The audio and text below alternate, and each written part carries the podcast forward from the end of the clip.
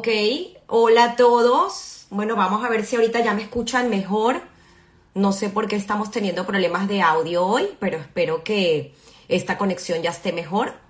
Voy a esperar que todos estén entrando. Ok, hola, hola Diana. Eh, por favor, háganme así con el dedito o escríbanme que están escuchando ya mejor. Ah, qué bueno, qué bueno. Bueno, cosas de Instagram. Eh, feliz, feliz eh, de tenerlos aquí. De verdad que yo estoy fascinada con este proyecto. Cada día aprendo más y pues me parece una manera muy linda de rescatar de dónde venimos, quiénes somos y por qué tomamos las decisiones que tomamos y por qué hacemos lo que hacemos. Y creo que es tan importante este legado que le estamos dejando pues a nuestros hijos, ¿no? Que puedan en un futuro escuchar estas historias y pues entender que no fue fácil, estar donde están y más nosotros que somos de la comunidad judía, pues mantener nuestras tradiciones. Así que no se hable más, ya voy a invitar a Miriam, que está súper ansiosa de, de, estar aquí con nosotros y así como nosotros estamos esperando también escuchar su linda historia. Voy a buscarla, eh, a ver si Miriam, yo creo que si me estás escuchando, pídeme tú, por favor, para poder compartir la pantalla y comenzar contigo. No veo a Miriam, déjame ver porque la tengo que buscar aquí para poder invitarla. A ver, veo a Nat Bimlich, pero no te veo a ti, Miriam. Tienes que meterte en el live y te tengo que pedir desde el live. Ahí voy. Send sí. Vamos a ver si ya se puede conectar Miriam desde aquí. Porque ahí estás. Exacto. Ahora sí. Buenísimo. Bueno, creo que no sé si te, vemos, si te vemos bien, no sé si te puedes mover. Ahí, ahí está mucho mejor. Mucho mejor. Bueno, Miriam, muchísimas gracias por estar aquí con nosotros. Hoy te cedo el espacio para, para escuchar una linda historia de verdad y, y sé que bueno, muchos de nuestros compañeros que nos ven y que te conocen, que estudiaron contigo, pues estarán ansiosos de conocer tu historia porque parte de lo que hablamos, que cuando estamos tan pequeños y vivimos juntos en el colegio y todas estas experiencias, pues no nos preguntamos de dónde venimos.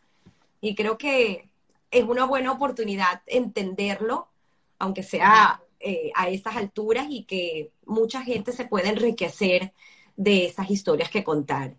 Así que bienvenida Miriam, eh, tenemos el deleite de, escucharte y de empezar por esa historia fascinante que tienes de, tus padres y de tus abuelos desde Cuba. Tami, mil gracias. Hola, hola a todo el mundo. De verdad te agradezco a ti un montón eh, esta oportunidad eh, de presentar mi historia. han habido muchísimas historias interesantes. Espero que esto también les parezca, les guste. Y bueno, esto... Es tu historia, Miriam, es tu historia. sí. Así que bueno, adelante, si quieres, eh, podemos empezar por, como siempre me encanta, por los abuelos. Eh, tienes también bastante eh, documentado. Otra vez, no tengo manera de compartir las fotos, pero les prometo Miriam me mandó unas fotos espectaculares, las estaré compartiendo en mis historias y estoy intentando luego editar el video para insertarlas. Así que, eh, bueno, vamos a, vamos a hablar de, los abuelos. Si quieres podemos empezar por los abuelos paternos. Tu padre se llama Isaac Bimblich, Bimblich. Sí. Y los abuelos son Rubin y Loñe, que es Feige, ¿no? El Feige, Feige. Sí, Pegue, Loñe, o sea, nosotras la conocimos por Loñe, sí. Eh, eso es por el lado de mi papá. Mis abuelos eh, paternos eran primos. Eh, mi abuelo vivía, mi paterno vivía en Lodz, en Polonia, mi abuela en Varsovia. por lo que entiendo en ese tiempo, no es que, no es que sean ciudades muy lejanas. las familias obviamente se conocían, pero Estamos hablando de los años 1900, así que cualquier 5 o 10 kilómetros era una distancia. Eh, tengo entendido por lo que me cuenta mi papá que eh, eso fue un shida que se hizo en la familia. La familia de mi abuela eh, era ortodoxa, creo que su papá era rabino. Eh, entiendo que la familia de mi abuelo no lo era tanto, era una familia judía tradicionalista. Hay que entender que Polonia tenía la población judía mundial más grande para esa época. Es correcto. Era la población más grande de Europa, eran más de 3 millones de personas. Entonces, bueno, eh, por lo que la historia que me cuentan es que eh, tuvo que haber sido un Shida. La familia se conocía. Un Shida, para los que no son de la comunidad y entiendan, es un matchmaking, que era la manera como muchos hacían los matrimonios, ¿no? sí. los padres decidían, tú con este, tú con este, bueno, ok, se casaron. Eh, mi abuelo fue soldado eh, preguerra de la Primera Guerra Mundial.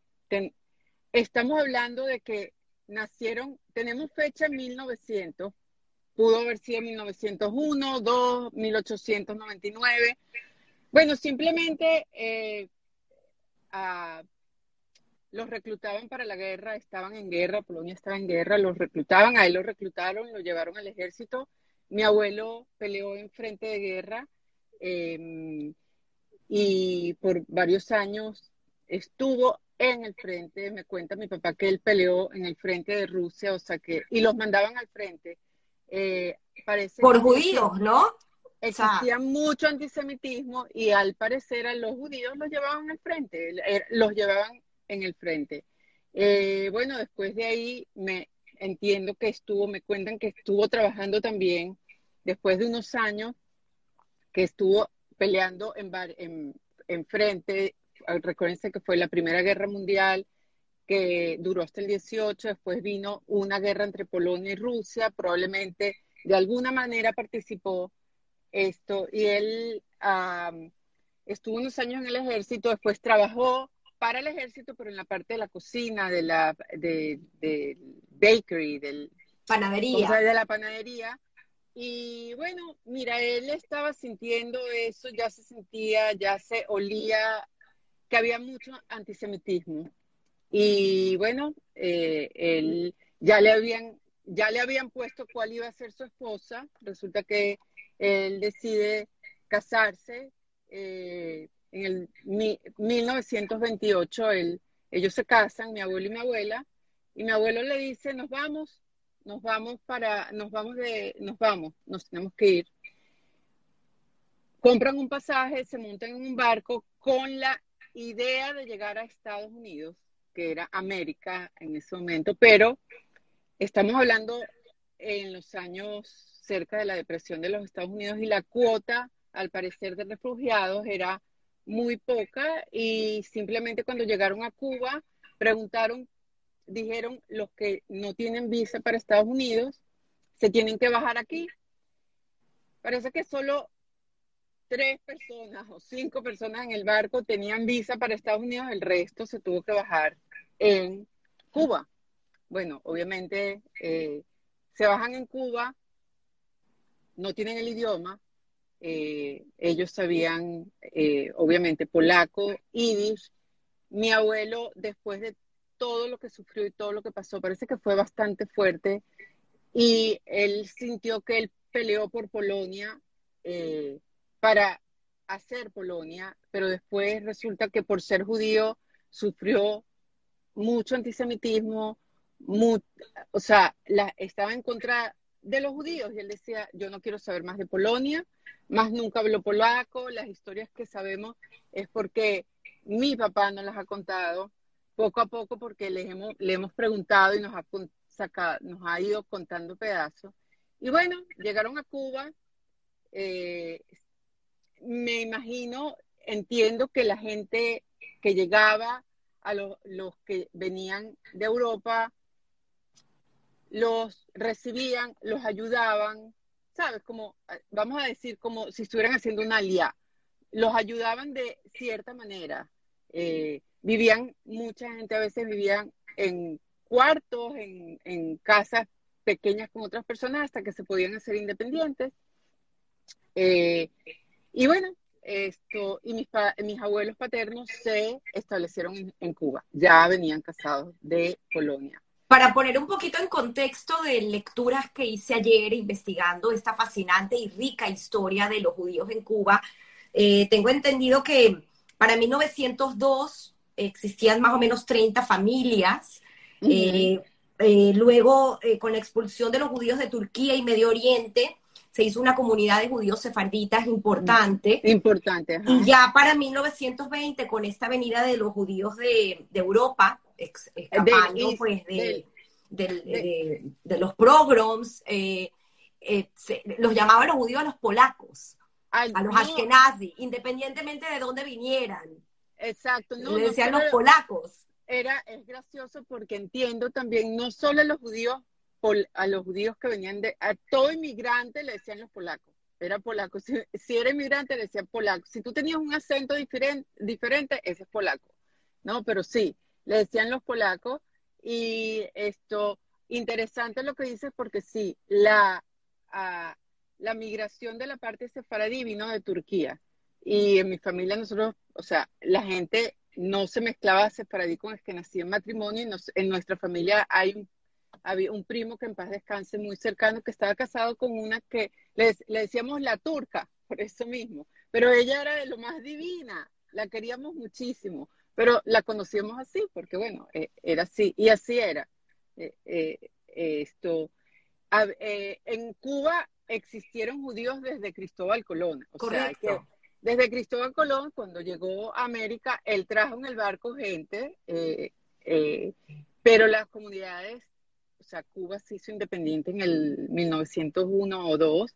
Y sí, la, Cuba, o sea, vamos a, ponerlo en contexto un poquito como Venezuela, la gente era muy warm, muy uh, cálida. Era muy cálida y muy receptiva. Entonces, sí, y además el país, por lo que entiendo, el clima ya era divino. Imagínate, te vienes de Polonia, de esos inviernos, de, de, de vivir esas atrocidades y llegas a, a la isla, a la perla del Caribe, ¿no? Y bueno, con la intención de llegar a Estados Unidos, pero una vez que te casas, estás, estás más o menos establecido y de repente te ves embarazada con un bebé, tienes que alimentar al bebé y bueno, se establecen ahí. Eso es por el lado de mis abuelos paternos. ¿Y ellos tienen cuántos hijos? ¿Tu papá es el eh, número? Mi papá es el del medio, el número dos, y tuvieron tres hijos. Abraham, que al parecer lo hicieron en camino, no sé cómo, pero cuando estábamos sacando la cuenta con mi papá, yo le dije, papá, pero si nació en enero del 29, eso pasó en el barco, le dije. ¡Wow! después nace mi papá en el 37, eh, Isaac, y después el tercero es mi tío Max, Mutele, como le dicen, que nació en el año 41. Esto.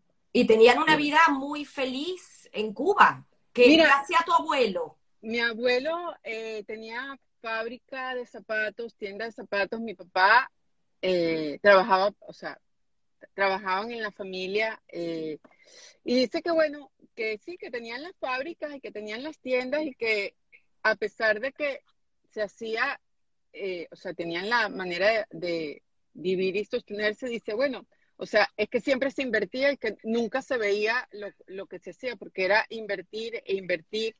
Pero sí, tenían una vida, o sea, era una vida muy, eh, muy rica, pues. Por lo y además asistían al centro sefardita, ¿no? O sea, al no, ellos eran, eh, ellos, ellos eran del lado a Ashkenazi. Ah, perdón, correcto, al centro israelita, al patronato, lo que llaman el patronato, que era la, la sinagoga Ashkenazi. Eh, Bet Shalom. Que es una, sinagoga, si quieres cuenta tú un poco, porque es muy interesante. es una sinagoga que hoy en día la comunidad eh, cubana, judío-americana, bueno, los, de aquí de Miami, que fue la, están ayudando a sostenerla. Hay, hay una organización que a través de ellos están ayudando y están apoyando y, tengo entendido por lo que también he leído que están ayudando a, a los muchachos a hacer ciertos cursos. Los, o sea, los judíos en Cuba tienen ciertos privilegios. Tú sabes que en Cuba la religión no se deja practicar, o sea, eso es algo que cuando llega el comunismo se, se acaba o lo eliminan, pero aquí sí los judíos tienen ciertos privilegios y desde afuera han podido ayudar a la comunidad judía y a veces preparan ceder. Mi sobrino una vez hizo una misión para Cuba y preparó un ceder para la gente de la comunidad que había. Eh, tengo entendido que hay como 1.500 personas judías, pero no son todas judías, son ascendientes judíos, que realmente solo 100 de esas 1.500 personas tienen, vienen de matrimonios que, son, que no son mixtos, pero, o sea, eh, se hace de afuera lo, lo, que se, lo que se puede hacer, pues. Y estaba leyendo algo muy interesante, la carnicería kosher, que es la carnicería que ha existido desde todos los tiempos. y hoy en día sigue la carnicería. Al parecer sí, y es por lo mismo. Y estamos hablando de carne en Cuba, donde, sí. donde tienes un racionamiento. Sí, y también estuve leyendo un poquito que hay un hotel, un hotel que creo que se llama Raquel. El Hotel Raquel. Exacto, que ahí es donde hoy en día cuando hay una boda o, o, cualquier evento, ahí es donde se hace. Y hay un rabino en Chile que viaja a Cuba para hacer estas cosas.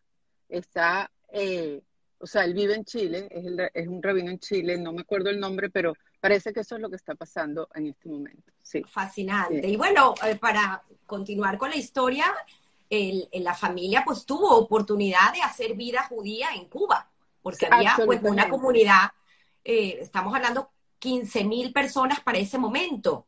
Sí. Una comunidad bastante grande, con sinagogas, centros comunitarios. Sí, era una comunidad, sí, hasta mis padres, los dos, sobre todo mi papá, las historias que oigo, él, fue más años a lo, al centro israelita, que era el colegio, llegaba hasta sexto grado y hasta años atrás, o sea, yo creo que la última vez que celebraron eran 60 años de graduados de sexto grado del centro israelita y se reunieron, esto, se, todavía se mantienen en contacto ellos y sí, o sea, la vida que ellos tenían lo que era la Shomerat Tzair, también tenían actividades, eh, o sea, actividades de la comunidad donde los muchachos iban, donde tenían igual los madrijim, o sea, hacían tipo lo que teníamos nosotros en Maccabi, de cierta manera transportado a esa época allá.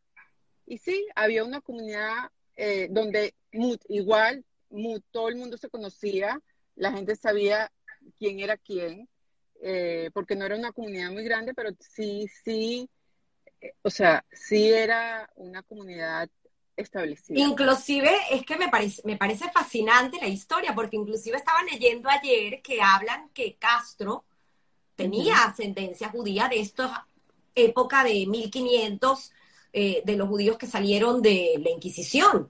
Entonces él no los tocaba, como que inclusive lo invitaron a esta sinagoga, a Bet Shalom, hay una foto de él en la, en la sinagoga, porque una de las dirigentes comunitarias le, dijo, no, nunca has venido a la sinagoga, no me has invitado, y fue.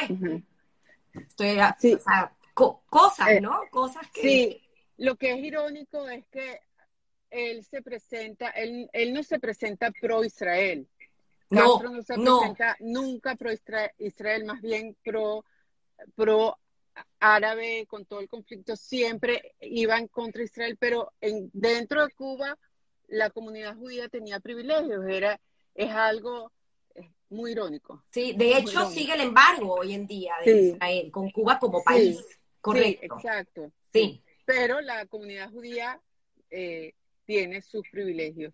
O sea, es, divino, es riquísimo esta historia. Bueno, eh, esto es por el lado de tu padre, pero el lado de tu madre, que ellos igual se conocen en Cuba, también vienen de, fuera. Cuéntanos de ella. Bueno, mis abuelos, mi abuelo paterno era también polaco, mi abuela materna ah, era de Ucrania.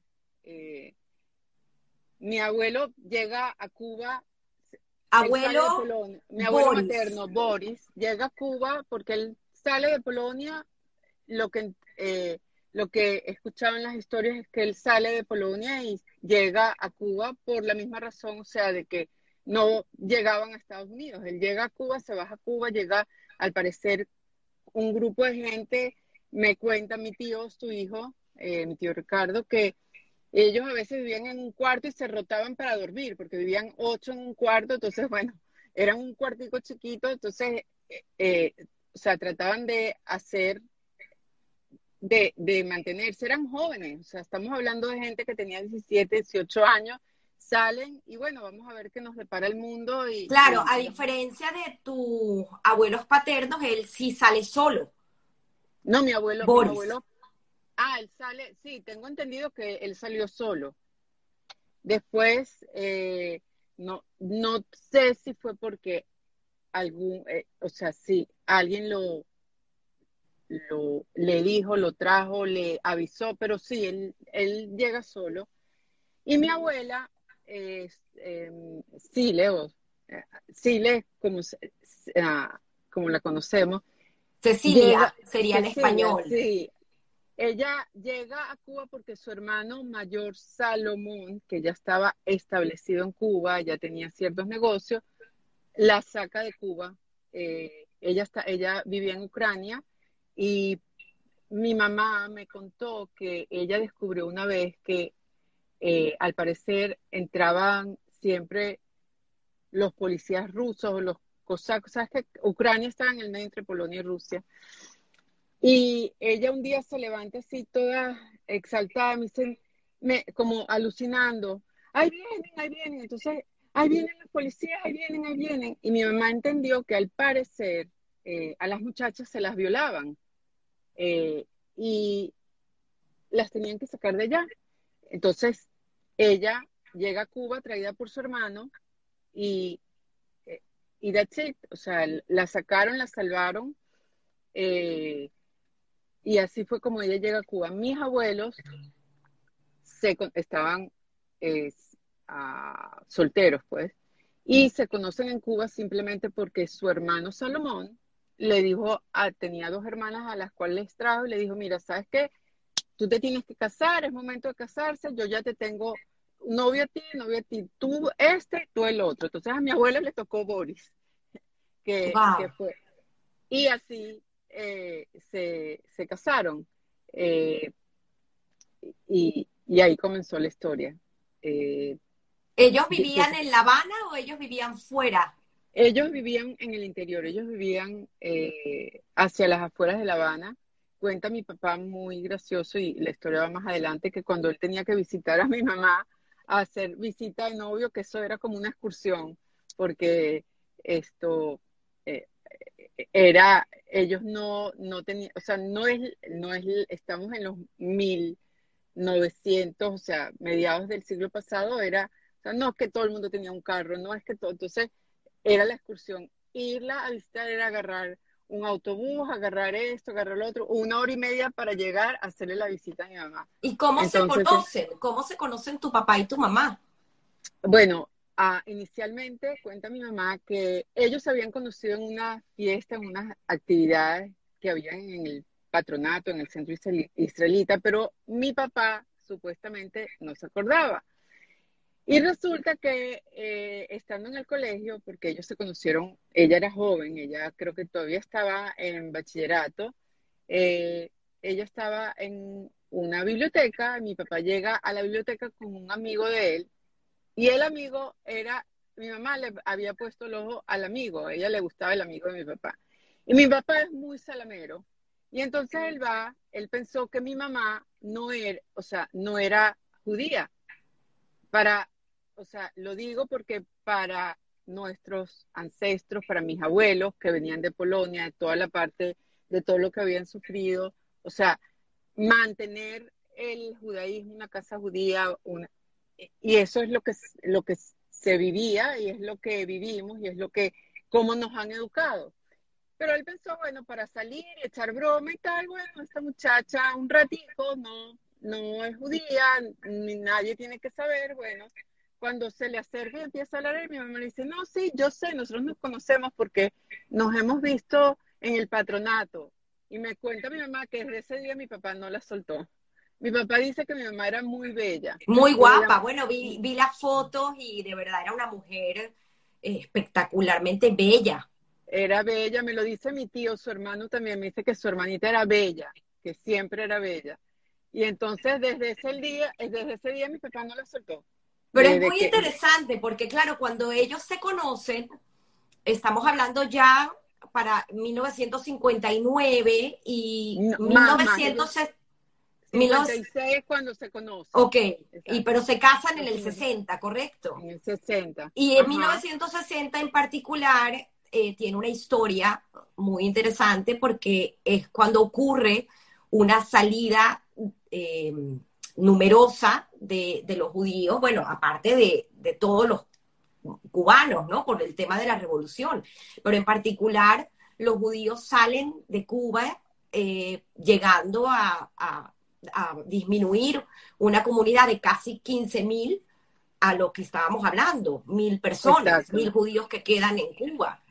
Que, que, prácticamente se terminan muchos asimilando, ¿no? Lo que, lo que hemos dicho, pero eh, eh, me estabas contando que, que tu papá estaba, quería ser ingeniero, de hecho, había estudiado en eh, un año en la universidad, pero hubo un paro. Si quieres, cuenta esa historia, muy interesante.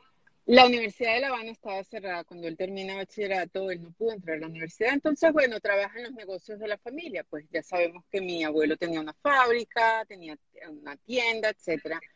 Y en el, parece que en el 58, 59, abren la universidad eh, y él entra, él quería ser ingeniero civil, él entra a estudiar ingeniería civil.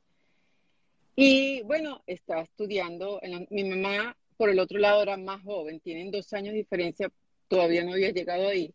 Y él está estudiando en la universidad y se está, eh, Castro entra en enero del 59 y aunque entra con esta cuestión de que va a cambiar y todo va a ser muy demócrata, sabemos que no fue así.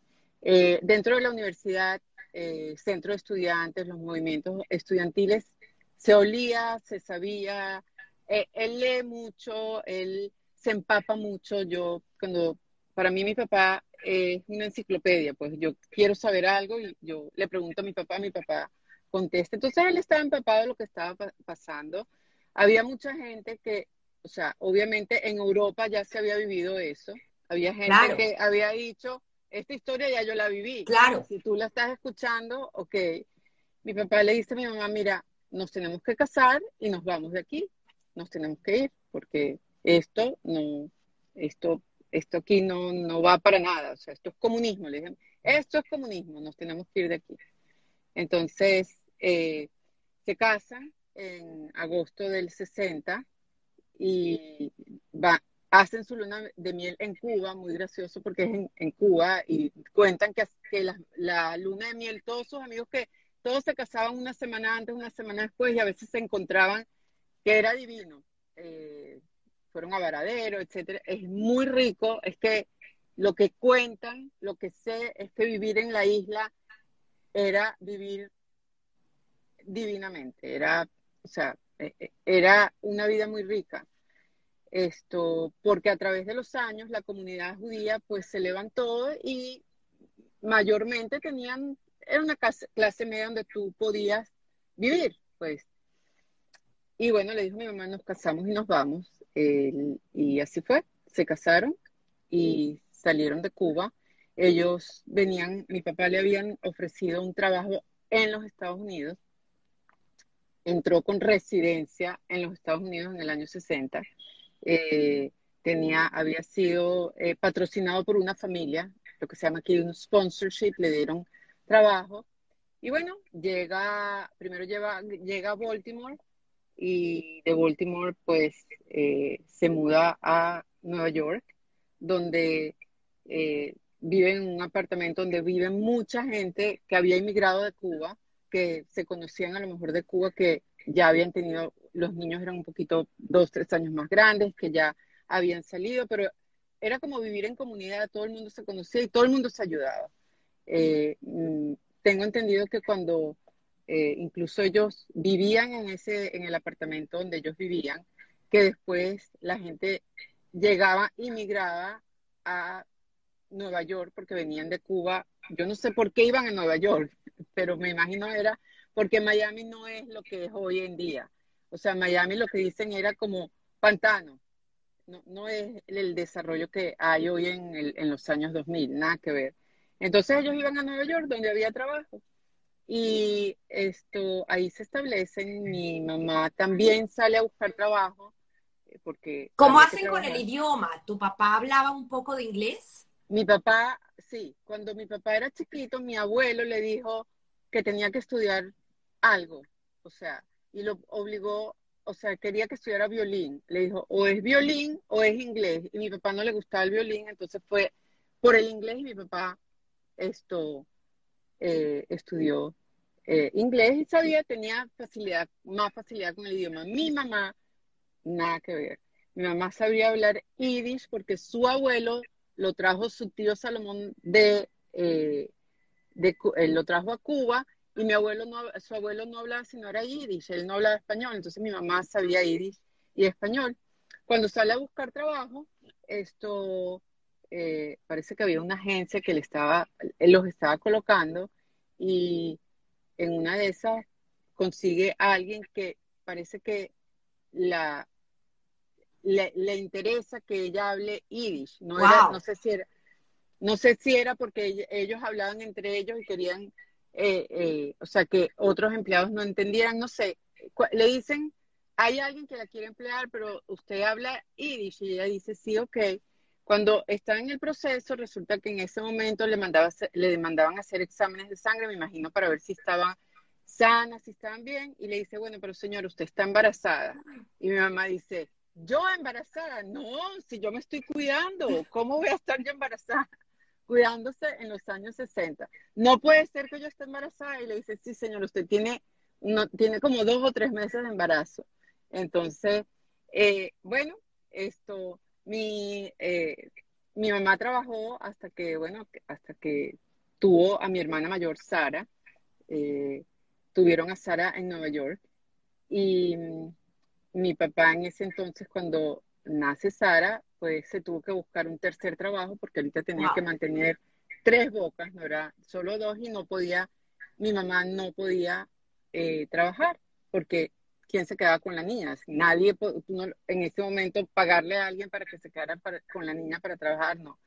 Y pasar, me cuentan que fue bastante duro porque estaban solos, aunque llegaba familia inmigrante, pero estaban solos ellos. Eh, y esto, en esos años, mi tío, el hermano mayor de mi papá, que ya estaba establecido en Venezuela, en Maturín, le dice a mi, a mi papá, le propone, mira, vente para acá, aquí yo te consigo un empleo, te vienes para eh, Maturín. Él tenía negocios con la familia política de él, o sea, con su, la, esposa de mi tío tenía ya negocios establecidos. Ven y yo te, te conseguimos un trabajo y aquí, bueno, está la familia, te ayudamos, etcétera. Y bueno, mis padres agarraron sus maletas a su bebé de seis meses y se fueron para... A Maturín, claro, y para, para poner otra vez en contexto, pues Maturín en Venezuela es la, parte donde está el petróleo, entonces la mayoría de las personas que vivían en Maturín era porque tenían algo que ver con suelo, con, eh, extracción de, este preciado eh, mineral, entonces eh, es interesante porque ¿qué hace tu papá en Maturín? Bueno, en Maturín lo que sé es que él llega y le consigue un trabajo de mecánica, en mecánica de suelos. Él dice, bueno, yo estudié dos años de, ingeniería y lo que él sabía, que la educación en, en la Universidad de La Habana es una tremenda universidad. Y él agarra y dice, bueno, sabes lo que en ese momento era lo que venga, o sea, él no tenía que firmar ningún papel, pero él estaba ayudando eh, eh, en construcción, en, en, estudios de suelo, se había que hacer. Y bueno, y así fue que poco a poco eh, se establecen en Maturín, está el hermano de él. A mis abuelos paternos después también los traen, los sacan de Cuba. Mis abuelos paternos salen de Cuba en el 62 eh, mis abuelos maternos deciden quedarse.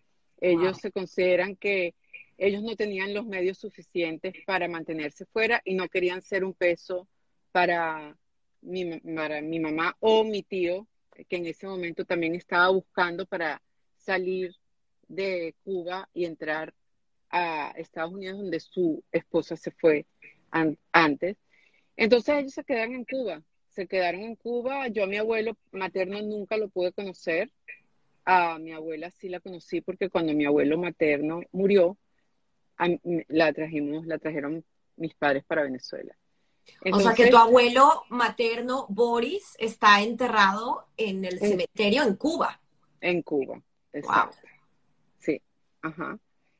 Y bueno, entonces ahí empieza la historia de mis padres en Venezuela. Eh, primero se establecen en Maturín, después mi papá... Eh, ¿Tú naces eh, en Maturín?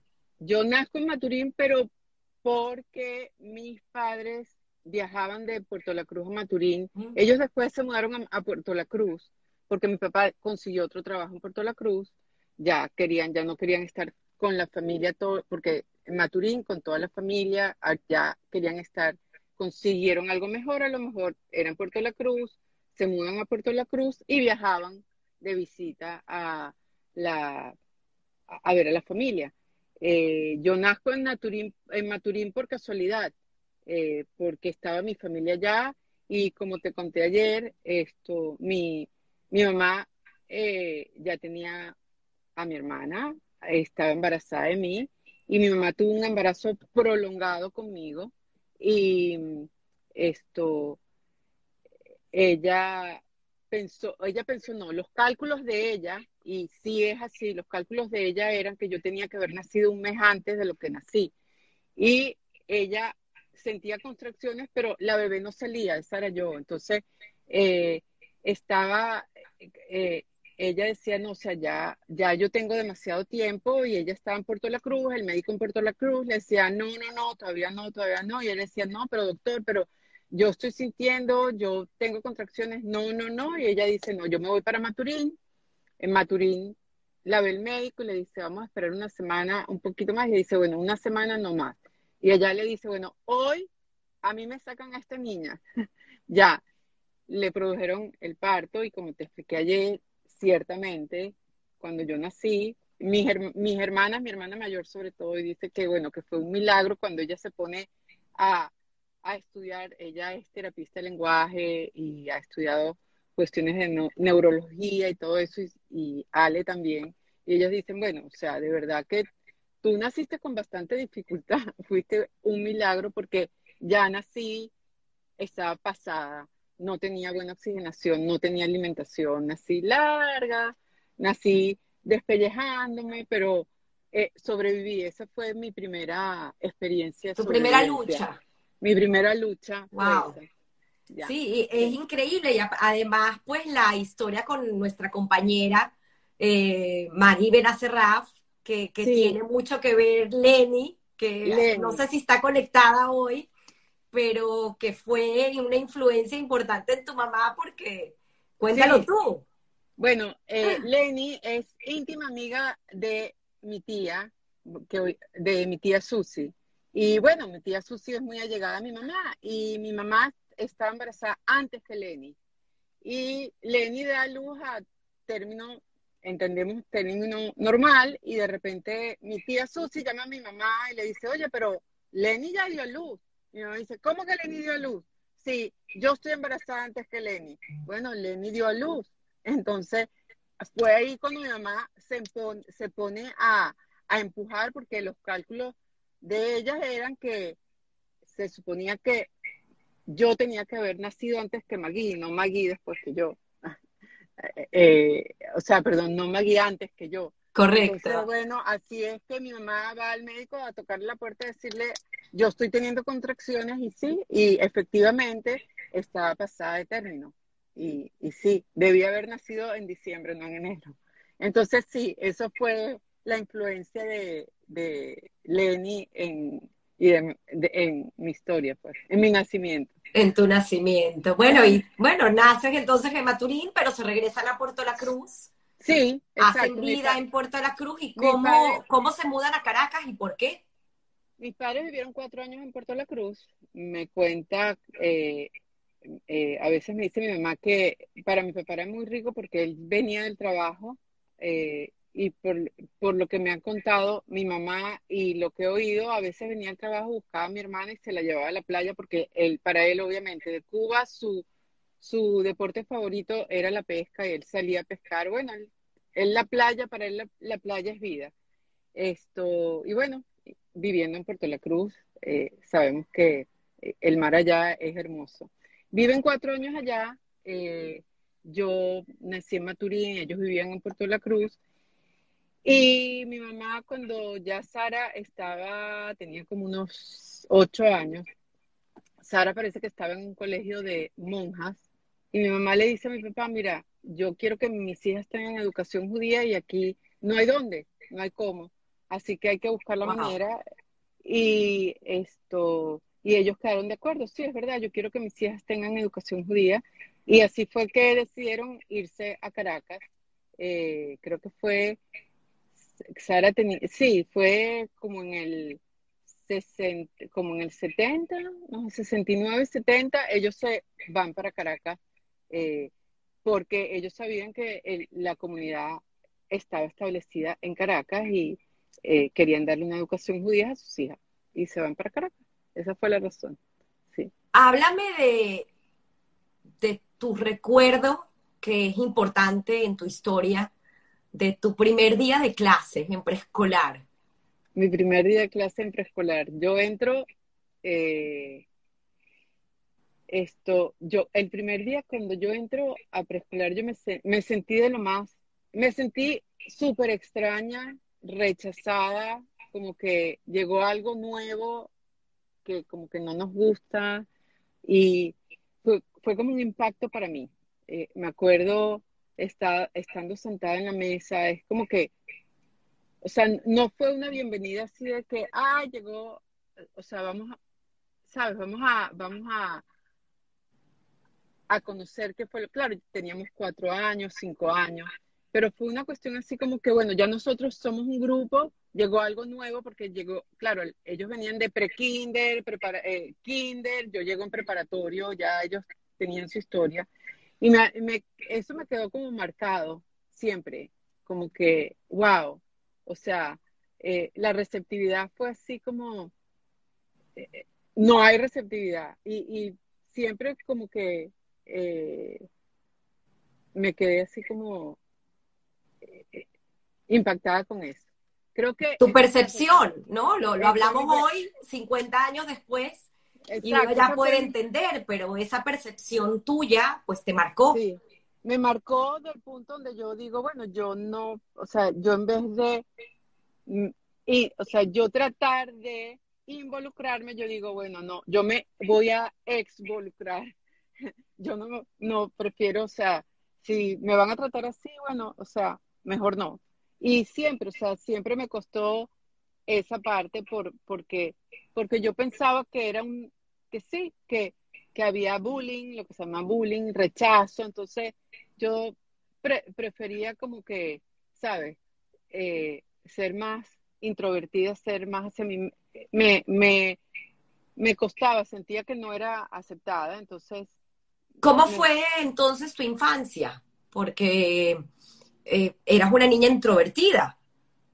Lo era, pues, mi infancia muy eh, gracioso que lo, lo preguntas. Bueno, yo soy la, la, del medio de tres hermanas, hembras. De hecho, Sara, Sara está escribiendo para los que no, no han leído, pero es importante recalcarlo que el colegio de monjas donde estudió era un colegio de monjas alemanas, el colegio alemán. Exacto, yo creo que eso fue bastante un impacto para decir, nos vamos de, o sea, vámonos de aquí, tenemos que meterlas en, colegio eh, judío. Entonces, eh, esto, bueno, eh, la mediana de tres. Sara me lleva unos cuantos años a mí, yo le llevo unos cuantos años a Ale, yo era la del medio y siendo... Ale, Ale ya nace en Caracas. Ale nace en Caracas, sí. Alexandra. sí, Ale, Alexandra nace en Caracas. Esto, y bueno, eh, yo de chiquita era muy cercana a Alexandra, de, de hecho, eh, pero Sara era como la segunda mamá de Ale y ella, para ella, ella tenía que protegerla como que protegerla de mí, además que para cuando yo nací, para Sara yo fui la intrusa, llegó la intrusa, ella tenía casi seis años y llega esta cosa que la, hay que atenderla todo el tiempo por las condiciones como yo nací y ella estaba, bueno, ahorita llegó esta cosa a, a ocupar mi espacio. Yo era la princesa, la reina, y ahorita viene esta cosa quitarme mi espacio. Entonces, la relación entre Sara y yo hasta que nos hicimos mayores ha sido un poco controversial. Y esto, por cuestiones que pasaron a través de mi vida, que probablemente contemos aquí, estuvimos separadas muchos años. Eh, y bueno, siendo la del medio, yo siempre trataba primero de buscar territorio, que me respetara mi territorio, porque si no era la grande, era la chiquita, porque no respetas a la grande o cuida a la chiquita era la cuestión de respetar el territorio y de tratar de ser complaciente porque yo pensaba que si yo complacía me iban a querer más. Wow. Esto, eh, y eso, y esa era la posición. Si yo complazco, eh, me van a querer. Eh, me va a querer más mi papá, me va a querer más mi mamá, pero la realidad no es así. O sea, cuando tú tienes tres hijas, nacidas en tres épocas diferentes, en tres circunstancias diferentes, absolutamente. Esto, eh, las cosas se, se, van dando. Tú cuando tienes 23 años, tu experiencia y tu conocimiento como padre es diferente a cuando tú tienes 33 o 34. Claro. Cuando eres... Entonces, todo eso, claro, impacta mi vida, mi infancia, como... Volviendo, volviendo a esa niña te gustaba hacer mucho armar y desarmar cosas. Sí, yo era, exacto, exacto. A mí me fascinaba, yo, yo lo que podía lo destruía y lo volvía a armar. Me encantaba meterme con todo lo que era botón, los botones, las máquinas, eh, ver cómo funcionaba, ver, o sea, y yo, yo con muñecas no me encantaba jugar, yo las desarmaba, les cortaba la cabeza, veía cómo estaban armadas, eso era lo que me gustaba no, no era de, de, Y quería ser astronauta. Quería ser astronauta. Por eso mismo. Wow. Yo, a mí me encanta. Yo quería ser astronauta. ¿Tienes una anécdota de un viaje que hiciste en un avión mi que te dice tu papá? Mi papá una vez me manda con Alexandra, yo tenía 12 años, Alexandra tenía 8, y pasó algo muy gracioso. Mi papá me dice, me dice, te sientas en el avión y no tocas ni un botón, cuidas a tu hermano. Y resulta que era en época de huracán y el avión lo tienen que desviar. Íbamos a Filadelfia y, y desvían el avión a Baltimore porque había tormenta. Y bueno, y, entonces eh, yo estaba con ese trauma, le digo, yo no toqué nada. yo no toqué nada. Te sentías que habías tocado un botón y habías mandado sí, Sí, yo no toqué nada, yo no toqué. A mí me encantaba pararme e ir donde estaba el, eh, eh, el capitán, la, el cop del avión, el, o sea, y ver cómo funcionaba todo eso. Y mi papá me decía, te sientas y no tocas nada. Y bueno, y justamente ese viaje nos desviaron a Baltimore y yo no toqué nada. Y bueno, pues, pues era obvio que tu carrera tenía que ver con algo, con una ingeniería. Sí, mi papá insistía que yo tenía que estudiar ingeniería mecánica y todos mis exámenes de aptitud académica decían que yo tenía que estudiar ingeniería mecánica. Y yo, o sea, la ingeniería mecánica sí te puede dejar, sí te puede llevar, obviamente, a ser astronauta, te puede llevar a la NASA, obviamente, o sea, la ingeniería mecánica sí. Y yo decía, bueno, sí, ok, esto, eh, pero una cosa es estudiar la ingeniería mecánica y otra cosa es echarle mano a cosas que es divertido, ¿no? Eh, yo eh, sí, em, o sea, para, o sea, yo decía, bueno, yo tengo que hacerle caso a mi papá, además que mi papá le teníamos respeto, mucho respeto, o sea, las jerarquías habían, y le teníamos, yo le tenía miedo a mi papá. Cuando mi papá decía algo, eso era así, punto y se acabó, no hay discusión. Eh, y bueno, si él decía que yo tenía que estudiar ingeniería mecánica, tenía que estudiar ingeniería mecánica. Y más si los exámenes de aptitud y todas las cuestiones que tenían que ver con matemática daban como que eso era lo que yo tenía que estudiar. Entonces, y de hecho llegas a la Simón Bolívar y empiezas tu carrera y cuenta qué pasa ese año, qué, qué cambió. Bueno, yo llego a la Simón Bolívar, eh, esto, estudio, estudio el primer año en la Simón, eh, bastante, o sea, de verdad tenías que estudiar, tenías que eh, aplicarte bien. llega el segundo año y perdón, te voy a interrumpir. Llegó Lenny. Lenny, no sé si escuchaste, pero una anécdota muy interesante de, Miriam. Luego que, entres y, escuches, va a ser muy bonito, ¿no? Estos recuerdos. Un beso enorme. Sí. Hola Lenny, ¿cómo estás?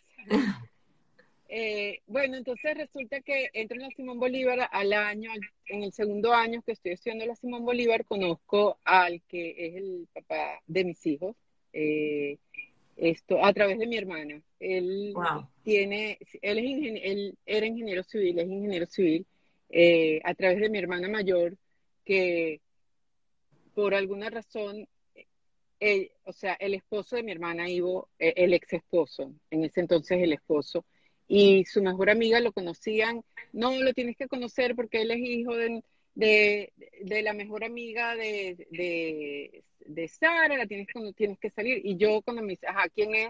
Ni idea quién era porque me lleva 10 años. Wow. Esto, y yo tenía 18, 19 años y yo decía, no, vale, 10, 10 años, es un viejo, ¿cómo se está? No, no, sí. Entonces, mi papá me decía, ¿por qué tú tienes que ser tan antisocial? Tu hermana te está, tú no estás saliendo con nadie, que esa era otra. Estando en la Simón Bolívar, uno conocía otro mundo, otro mundo, una historia que no te conté ayer, pero ahorita me recuerdo la primera vez que un muchacho se me acercó a invitarme a salir en la Simón Bolívar y se entera que yo soy judía, me dice, pero ¿dónde está tu cuerno? Y yo me le quedo así como, él era de familia árabe, entonces eh, yo me quedé, eso fue como un impacto para mí, como que, o sea, salir de la burbuja de estar en el colegio como nadie, en, la escuela Madrid en hebraica, baile, y que de repente alguien te dijera eso, era como que, o sea, no, nada que ver, o sea, no. Y bueno, yo salía con muchachos en la universidad, pero mi papá no sabía. De hecho, dos veces me vinieron a, a buscar, mi papá le cerró la puerta y le dijo, ella no sale contigo. Así era mi papá, o sea, era o sea, las cosas eran como él pensaba que tenían que ser, pues. Entonces, nada, ese año conozco al papá, digo, ok, bueno, vamos a salir, salgo, etcétera, y empezamos a salir y esto, y eran, o, sea, él me llamaba y eran horas hablando por teléfono y, o sea, conversando, era muy, ah, como le dicen, charming aquí. Charming. encantador. Era muy encantador y tenía, parece que tenía todo el mundo encantado. Estaba, entonces, bueno, empezamos a salir, salir, salir. Esto, eh, y él, esto, como a, los tres meses de estar saliendo, eh, dice que él se quiere casar conmigo y que él, o sea, los primeros indicios fueron, bueno, esto, estás estudiando en la Simón Bolívar, ¿cómo vamos a hacer? Si estás estudiando, no vas a poder estudiar, porque imagínate si nos casamos, vamos a vivir aquí.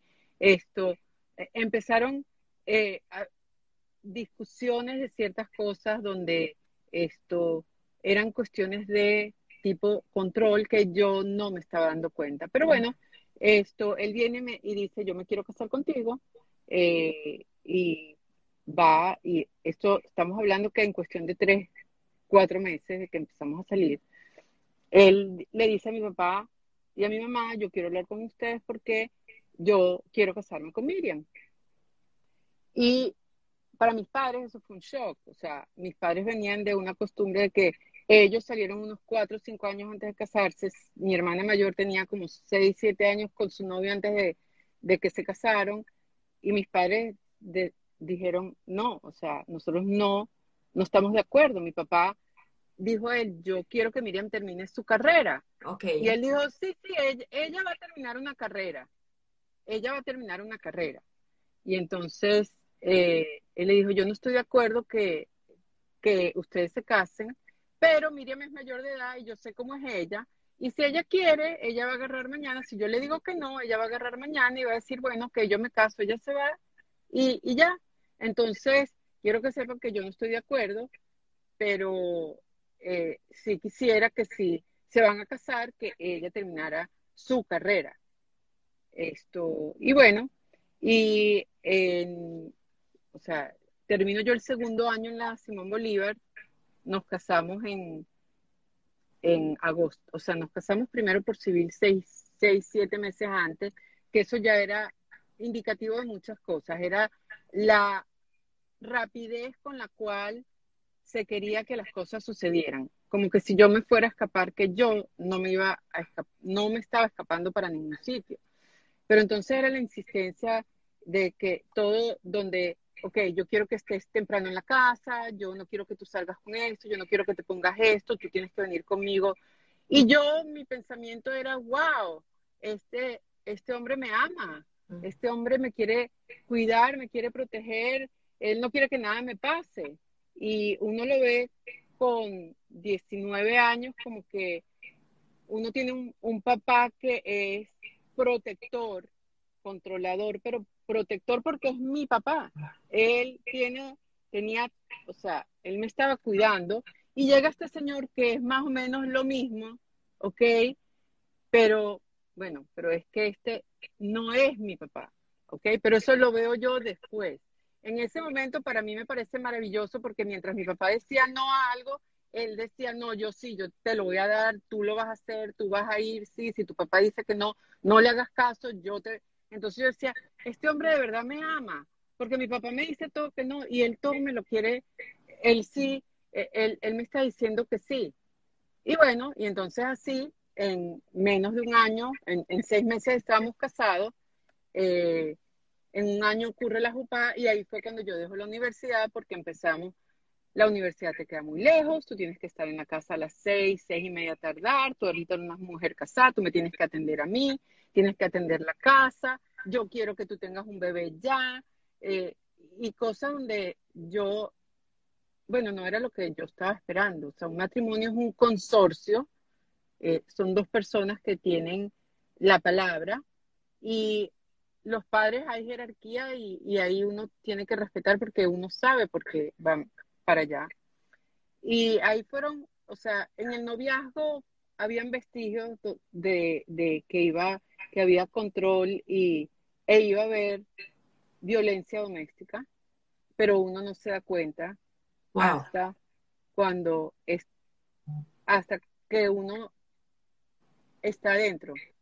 Y una vez adentro, el miedo te petrifica, porque cuando a ti te empiezan a amenazar con que si no haces eso, esto, te dan un golpe, si no haces esto, te amenazan, tú vas a ver lo que te va a pasar, te voy a hacer esto, te voy a quitar esto, eh, eh, no vas a tener acceso, o sea, yo era absolutamente dependiente de esta persona porque yo no tenía carrera, no tenía trabajo, o sea, mi, yo no podía mantenerme yo.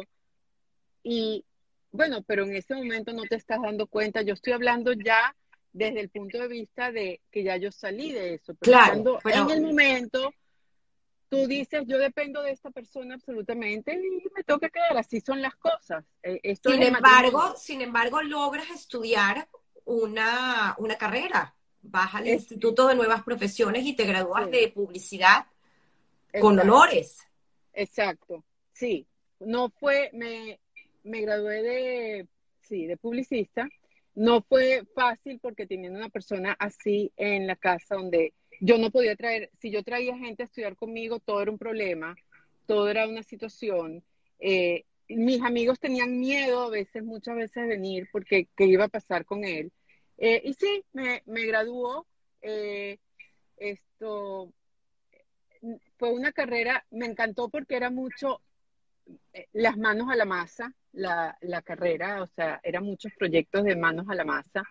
Eh, y me, me, fue, no me fue muy difícil en cuanto académicamente, porque después de, venir de la Simón Bolívar, donde tenías que fajarte a estudiar, la, aquí revalidando cosas y viniendo de esa educación de la Simón del Moral y Luce, sí, es verdad, eh, no son vacaciones como lo, lo, mencionaron anteriormente, no, no es el instituto de nuevas vacaciones. Uno estudia, lo que pasa es que nuestra educación es muy buena y a lo mejor se hace un poco más fácil. Porque y, es muy, y es más práctico. Y es más práctico. un sistema donde... Es, más técnico, sí, exactamente. Me graduó, cuando me graduó, estoy haciendo en el proceso de mi ¿Ya mamá? ¿Ya eras mamá de Andrea?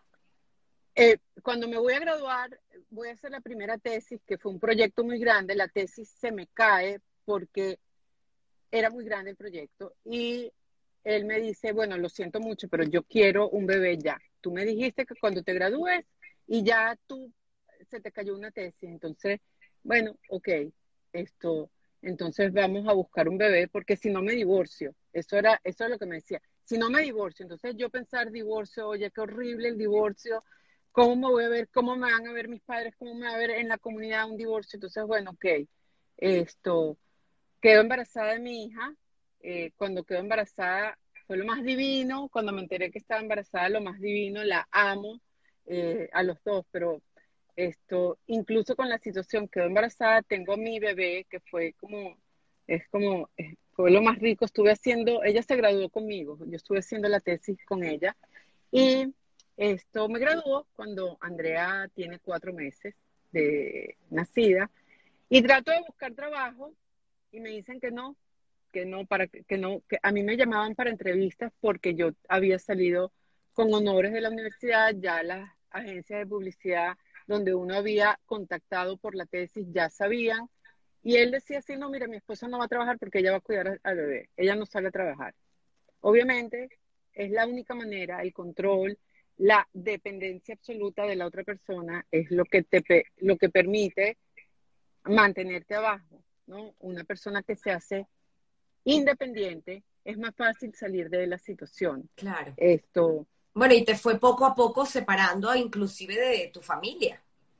Poco a poco me fue separando de mis amigos, de mi familia, eh, todo el mundo tenía un problema, o sea, ellos eran los que tenían problemas. Mi familia no me quería porque no estaba conmigo, no me venía a visitar, no me venía, no me llamaban y era mentira. Al parecer, yo luego me enteré que ellos llamaban a mi casa, él, él les decía no está, nunca me decía que ella, que me habían llamado esto, cada vez que había una cuestión familiar, yo no voy, ve tú sola.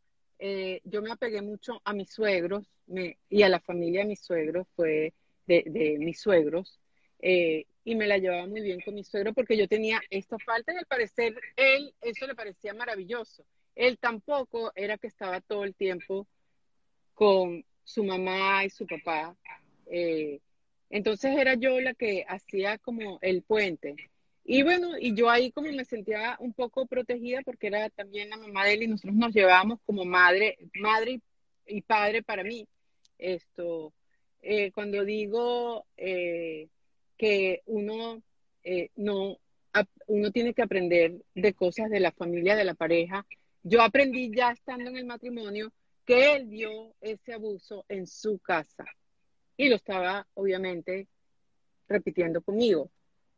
¿Por qué razón? No sé, porque lo aprendió así, porque pensó que eso era amor, porque, porque sus abuelos lo, educaron así o sus padres lo educaron así, pero me tocó vivir una experiencia muy, fue muy fuerte. Eh, estuve unas tres o cuatro veces amenazada de muerte con armas enfrente mío. Armas, estoy hablando de revólver, estoy hablando de arma blanca. Wow. Eh, si no haces lo que te digo, te mato. Eh, y con el, o si no haces lo que te, digo, tú no me quieres, es porque tú no me quieres, yo me voy a suicidar. Entonces esa manipulación, yo me voy a suicidar. Eh, o sea, la, la, el peso que le queda a uno. Claro, esa violencia verbal que también termina siendo una violencia importante. Sí, y tienes un episodio que, que que marca tu vida en ese momento porque tomas una decisión que tomas la decisión pero no la llevas a cabo todavía porque eres muy inteligente y esperas el momento indicado. Pero, ¿qué pasa esa ida de tu, de, de tu casa? Estábamos en Venezuela y yo sabía por varias razones que Venezuela no era el sitio para divorciarme. Yo una de las veces que fue fui abusada fui con el ojo morado a una comisaría a hacer, fui con mi papá. Mi papá me dijo, tenemos que ir. Y el, y el que me está haciendo el reporte me dice, bueno señora, pero ¿qué quiere usted? ¿Es su esposo? Y yo me quedo así como que, bueno, sí, es mi esposo, él no tiene derecho a maltratarme. Y entonces yo dije, nada, aquí en Venezuela la ley a mí no me va a proteger. Y él me amenazaba, él me decía, si tú te divorcias de mí, yo te voy a quitar a tus hijos, te voy a dejar en la calle, no te voy a, o sea, era una amenaza constante, era un pánico. Bueno, resulta que cuando entra Chávez, yo sé que Chávez no fue lo, o sea, ha sido algo muy duro para Venezuela, pero para mí, personalmente, cuando él me dice nos tenemos que ir porque Chávez entró al poder y nos tenemos que ir, yo le dije, sí, dice, nos tenemos que ir a Estados Unidos. Le digo, sí, vámonos. Sí, me parece perfecto, vámonos. Y yo ya tenía en la mente, yo me voy a Estados Unidos y yo me voy a divorciar en Estados Unidos porque la ley en, en, Estados Unidos, yo no sabía mucho de ley, no sé lo que sé yo hoy, pero sé que la ley es más equitativa. Sé que es más difícil manipular el, el sistema. Eh, entonces, probablemente iba a estar más protegida en cuanto a lo que me correspondía a mí y a mis hijos. Y nos, nos vinimos a Estados Unidos, yo me mudo para acá con visa estudiante. Antes, antes de eso, creo que vale la pena mencionarlo porque inclusive Sara, tu hermana, lo está escribiendo. Dice que en varias oportunidades, cuando yo llamaba a Miriam a la casa, me amenazó a mí y que iba a hacerle daño a mis hijos. Y tienes un episodio donde sales de tu casa con tu sobrino a casa de tu suegra y tienes que llamar a tu hermana, decirle, ven a buscar a tu hijo, estoy... Exacto. Me pasó esto. Eh, yo traje a mi sobrino a la casa de...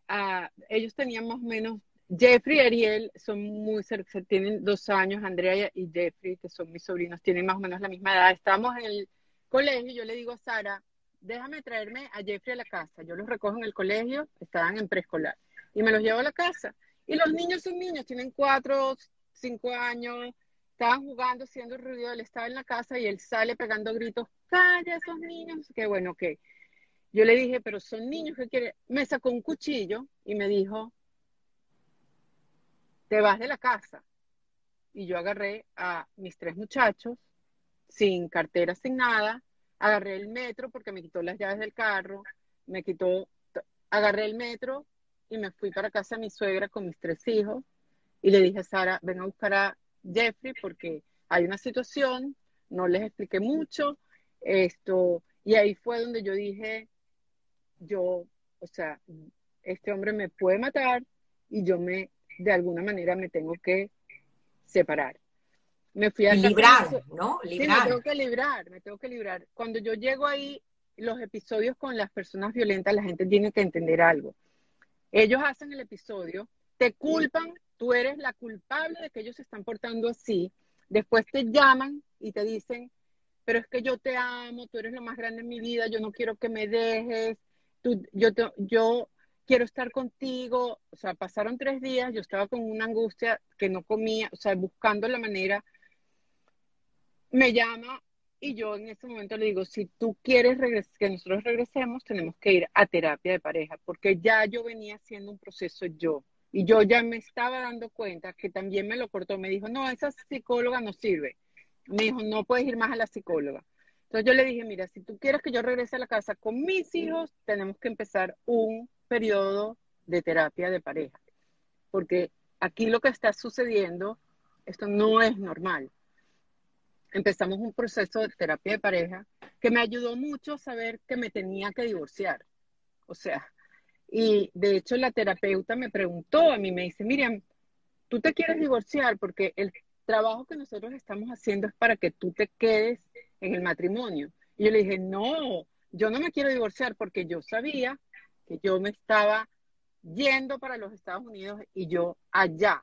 En Venezuela, si yo me divorciaba, iba a ser o sea, fue una torta aquí, allá iba a ser un desastre. Entonces, él, cuando él me dice, nos vamos para Estados Unidos, yo le dije que sí. Él me dice, bueno, vamos a sacar visa de estudiante, esto, pero tú no vas a tener visa estudiante porque tú tienes que ni trabajar, ni estudiar, ni hacer nada. Yo estaba muy involucrada en el colegio trabajando. Esto, estaba trabajando con Supreme, eh, algo heredado de mi papá que también estuvo muy involucrado en Supreme. De hecho, él era la persona, la, la conexión con la comunidad en general, el encargado de mantenernos a nosotros, los alumnos y a los maestros, seguros en el colegio. Mi papá se la pasaba en el colegio, se sabía todo y nosotros no sabíamos por qué, pero él se sabía todo y era salamero como era y, toda él siempre tenía toda la información, porque, y, y eso lo heredé yo, yo no podía, ok, tú no quieres que yo trabaje, no quieres que yo produzca dinero, pero yo no soy tonta, yo tengo que hacer algo con mi vida.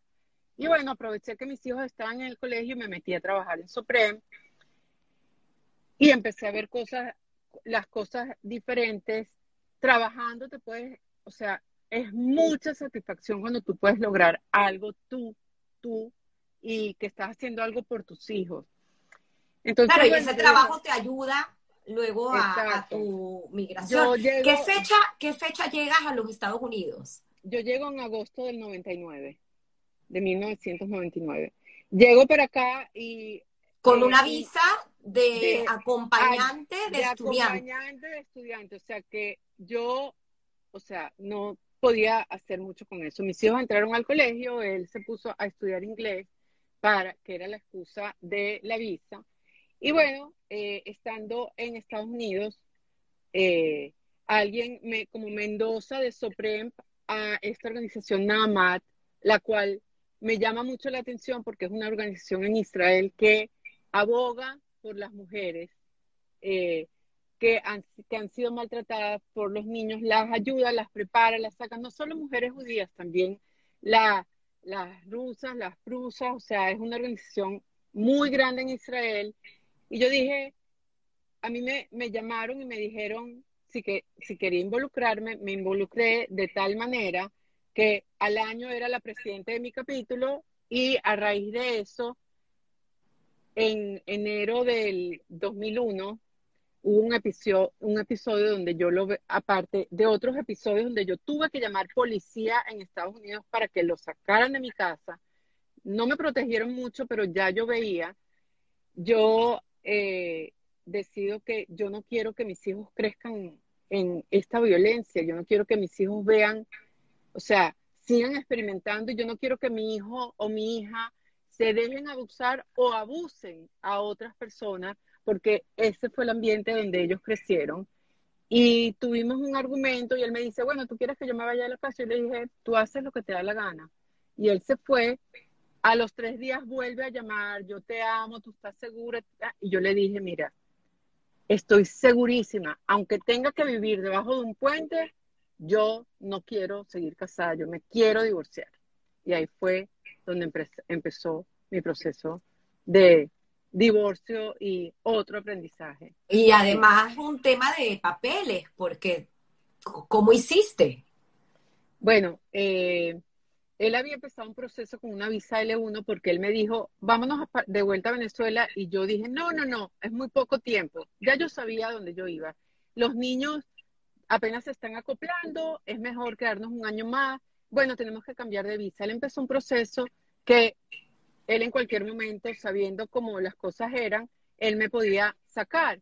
Entonces yo trabajando tan involucrada en esta organización, mi abogado se conecta con mi abogado de inmigración y le dice, mira, ella está haciendo esto, ¿tú qué opinas si nosotros probamos por una visa religiosa? Estamos hablando antes de septiembre 11, una visa religiosa para que la, le hagan el patrocinio.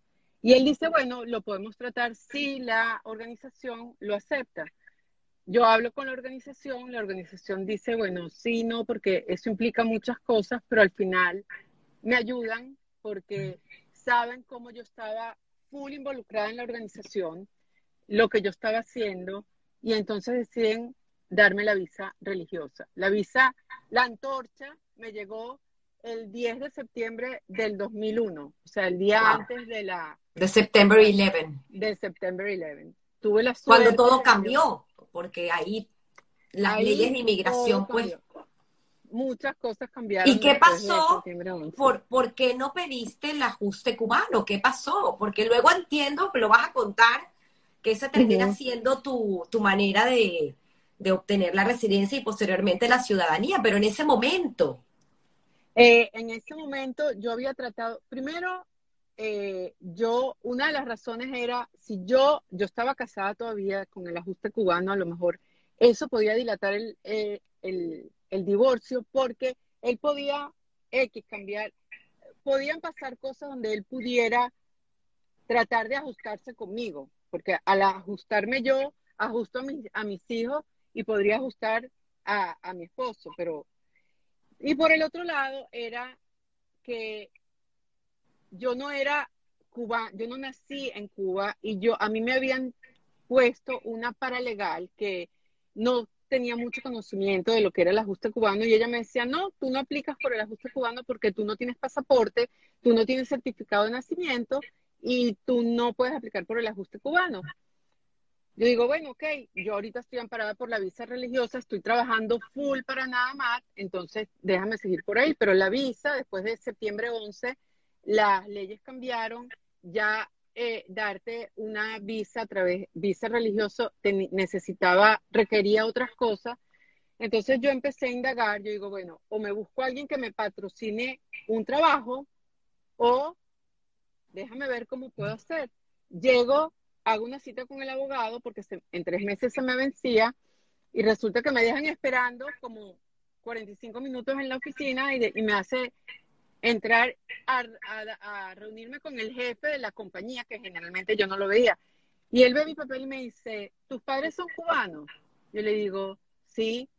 Dice, ¿y tú por qué no has aplicado por el ajuste cubano? Y le echo el cuento, me dice, eso no es así y me explica un caso que no lo voy a explicar ahorita porque se va a hacer muy largo. Me dice, hay una apelación, eso no es así. Si tú me consigues un papel que certifique que tus padres nacieron en Cuba que tus, y tus abuelos se, estaban establecidos, eso te daría a ti la ciudadanía. La ley aquí te está dejando aplicar por el ajuste cubano. Y me dijo, no te preocupes que la paralegal la despedimos esta mañana y por eso te demoraste tanto para entrar o sea que tuve la suerte, porque si no yo hubiese seguido con esto. Y ahí empezó mi proceso de ajuste cubano.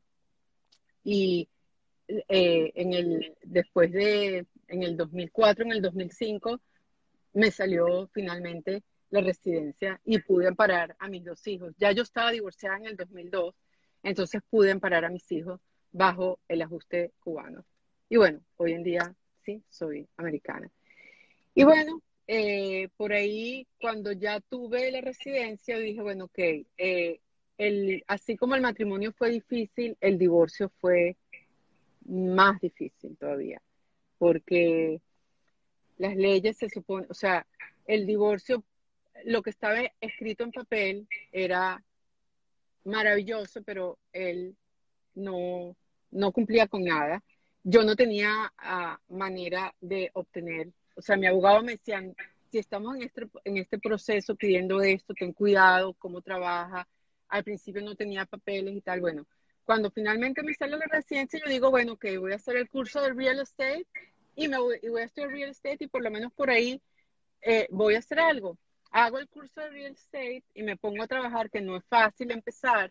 Esto, tú tienes que construir una clientela, etcétera, etcétera, para y en el 2007, más o menos 2008, se cae el mercado. Se cae el mercado de real estate. Esto, y bueno, yo en ese momento estaba eh, saliendo con una persona, con una persona que era abogado y esto por circunstancias de vida, eh, él tenía una paralegal que lo estaba ayudando por hacía ocho años. Esta persona muy joven se muere, deja dos hijos y él me dice, necesito que vengas a ayudarme a la oficina. Wow. Yo no, yo no sabía, o sea, yo no sabía de términos legales absolutamente nada. No sabía, o sea, ni cómo contestar un teléfono y decir law office, el cliente, o sea, un término, nada. trabajábamos por, por, ah, por medio de dictar. Yo no tenía ni la menor idea de lo que le estaba dictando. O sea, había, fue muy difícil también al principio porque él había perdido su asistente legal que sabía todo, que además, que, que había estudiado, o sea, que tenía conocimiento. Le entra una persona que no sabe absolutamente nada, además que mi idioma básico, mi idioma de inglés era el inglés de la calle, no es el inglés que conozco hoy, y yo hablaba español y no entendía absolutamente nada. Y bueno, fue un proceso donde yo tenía ese reto, donde yo tenía que aprender. Y yo, pues me puse a aprender. Él nunca buscó otro asistente legal. La asistente legal fui yo por casi nueve años en su oficina. Este, yo me fui preparando y preparando y preparando. Y, y bueno, y así mismo. Y, y, eh, me, me cuentas que en ese entonces se trabajaba muy diferente a como se trabaja hoy en día, porque hoy en día muchos de los procesos son electrónicos. En ese momento lo tenías que hacer tú, manual, ir a una oficina, hacer los trámites, escribir. Bueno, en ese, en ese momento todo lo que era en la corte era a través de correo, era a través de mensajero, era, a través de fax. Eh, uno tenía que contar las la fechas de vencimiento diferente y yo no tenía mucha idea de lo que estaba pasando, pero yo estaba aprendiendo. ¿okay? Entonces, era, y de repente en el 2010 las cosas empiezan a cambiar de manera electrónica. Entonces, apréndete el sistema electrónico, que déjame decirte, lo prefiero mil veces porque para mí es mucho más fácil. Como te dije, a mí me encanta meter las manos en todo y averiguar. Yo me quedaba en esa, en la oficina tiempo extra porque yo tenía que aprender el programa de, de, de billing, de cobrarle a los clientes, tenía que aprender una cantidad de, programas y, de entender cosas que yo necesitaba entender para trabajar. Tanto así que él me decía, bueno, vamos a buscar un asistente, pero para que te ayude a ti, pero tú te quedas en la oficina. Contratada al asistente, pasaban dos o tres semanas, no, ese asistente no me gusta a mí, ni es buena para ti, tú sigue. Y así seguimos durante nueve años trabajando juntos en la oficina y así fue donde yo me preparé. Eh, esa relación por varias razones terminó, yo quedé asustadísima porque yo digo, bueno, esto lo aprendí aquí, esto lo sé solo aquí, yo no sé cómo va a ser fuera de aquí. Bueno, apliqué para otro empleo y resulta que yo tengo ahorita, yo soy la mano derecha, izquierda, los ojos, los pies, todo en mi oficina. O sea, mi, jefe el otro día me dice, Miriam, eh, de verdad, me, me, dice, ¿me puedes abotonar esta camisa? Me dice, bueno, ahorita además eres ballet. Me dice, porque eres mi asistente personal, mi agente de viaje, mi asistente legal. Yo hago ahí todo y él no sabe, o sea, él no sabe ni escribir un email. Yo hago, yo soy, y, y me encantó porque, o sea, yo sé que hoy en día de no, de tener ese miedo de qué voy a hacer con mi vida y con mis hijos, cómo los voy a sacar adelante, esto, ahorita yo no tengo ningún miedo, o sea, yo sé que, ok, no estoy aquí, voy para otro lado y sé que perfectamente puedo entrar y yo voy a estar bien. Eres, Miriam, es un, un palo de mujer, como se dice en Venezuela.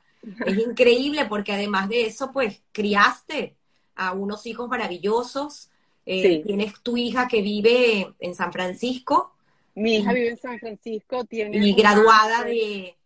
Ella tiene un máster de lo que se llama uh, Sustainability in Business Solutions. O sea, ella trabaja, vamos a decir, es en empresa, como una empresa se puede hacer hoy sostenible para proteger a las comunidades y a los medios ambientes. Y ella está trabajando en una compañía que se llama Farm Link, ahora en, eh, ella está en San Francisco, el trabajo está en Santa Cruz ahora, aunque vive en San Francisco. Eh, y ella lo que hace es la persona que hace como el link entre, eh, o el enlace entre lo que son los eh, agricultores y, los, y la gente que tiene propiedades de tierra y ella es la que los, los comunica, logra que la tierra llegue a trabajarse de una manera también sostenible para ambas partes y para el ambiente. Increíble. Y aparte tu hijo también, graduado de FIU, eh, mercadeo y finanzas, si no me equivoco. Mi hijo Pero tienes, tuviste un episodio con tu hijo muy doloroso que si quieres lo puedes compartir con nosotros. Sí, ah, también. Mi hijo eh, tuvo un accidente cerebral, él tuvo, él estuvo en Israel, estaba en un programa eh, por cuestiones de que estaba en el momento donde a lo mejor no tenía que estar. Eh, salieron todos, como dicen, a rumbear. Los muchachos de 16, 17 años no tienen el cerebro preparado para recibir alcohol, para mezclar alcoholes parece que se cayó, estaba eh, eh, pasado de tragos. Alguien parece que estaba repartiendo rondas y estando ocho mil millas fue lejos de casa, él y sus amigos, el grupo completo, salieron a rondear y se cayó, se pegó en la cabeza y quedó, eh, la pituitaria parece que se le rompió y quedó afectado, él, perdió el conocimiento, él o sea, él, llegó de, vuelta a Miami de milagro, él perdió conocimiento, eh, él, perdió su esencia, perdió su esencia, no reconocía a la gente, no se acordaba de nada, perdió la memoria, no, no tenía concentración, estuvo un año, literalmente, un año, casi dos años, literalmente como un zombie. Estuvo acostado en cama y, y no, o sea, como que no, y bueno, para mí fue eh, la, lucha de hacerle ver que su cerebro no estaba destruido, que él tenía sus capacidades y que el esfuerzo lo tenía que hacer él. Fueron años, años de empujarlo hasta que se descubrió que fue la pituitaria donde fue afectada y las emociones son lo primero que parece que se afectan y él estaba emocionalmente muy afectado al punto de que él par de veces me dijo, eh, me quiero suicidar porque yo no quiero vivir así, lo tuve que meter en hospital, lo mal diagnosticación Y bueno, fue otra lucha, otra lucha que libré. Porque lo diagnosticaron con, con esquizofrenia. Cosa que en la vida él tuvo esquizofrenia, él era el niño más feliz. Todo el mundo me decía, tu hijo siempre tiene una cara feliz, eh, una sonrisa no, lo que pasó fue que, claro, esto afecta el sistema, o sea, las emociones y el niño estaba como que, no, no, y jamás pegó un grito, nada, o sea, como para decir, él simplemente estaba perdido en el espacio, él no sabía dónde estaba ubicado. Él me decía a mí también, me decía, mami, yo sé que tú eres mi mamá, pero yo no, yo no puedo decirte que yo te quiero porque yo, yo no siento nada no siento nada, ¿no? Y era muy doloroso oír esas cosas, muy doloroso.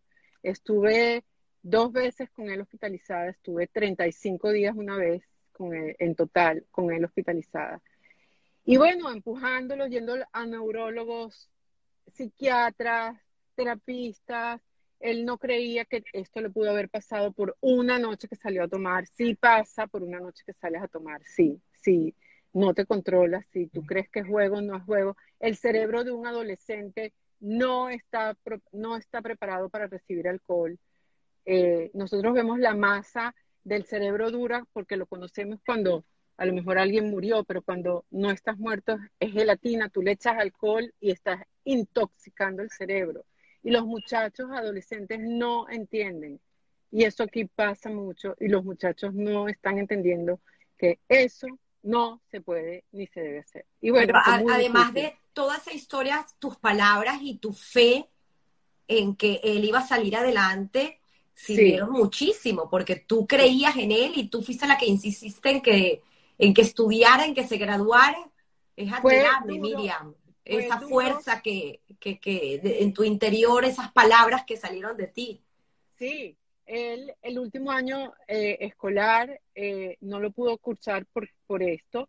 Y él decía yo no tengo yo no voy a estudiar porque yo no, no tengo el derecho de graduarme si yo no estudio y lo bueno es que él tenía buenas notas en el colegio y él ya estaba adelantado. Él ya le ya le quedaban tres créditos para graduarse en high school y yo le dije tú estás loco tú te gradúas porque tú vas a ir a la universidad dice no yo no voy y bueno fue todo un proceso largo lo, lo pudimos graduar. El día de la graduación él no quiso ir porque él decía, yo no me puedo graduar. eh, fue, se, o sea, dijo, no, yo, no, o sea, era mucho para él y, y con la insistencia diciendo lo que, o sea, no, no fue todo el tiempo calmado, eran muchas, muchas veces llorar, muchas veces muy nerviosa, muy angustiada. Yo le decía, tenemos que salir, tú vas a ver, tú vas a ver, y lo logramos, lo logramos. El día que lo vi graduándose en la en Florida International, no pudo ir fuera de Miami porque él aplicó y los doctores dijeron, él tiene que estar cerca de ti, cerca de su casa, cerca de sus médicos, él se tiene que quedar aquí en Miami.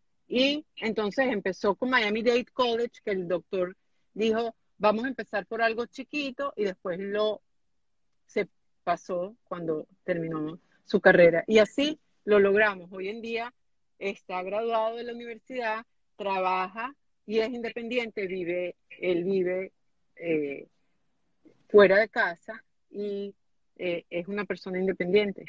Y le volvió la sonrisa. Le, le volvió la sonrisa hace como año y medio más o menos. Qué bonito, qué bonito, Miriam.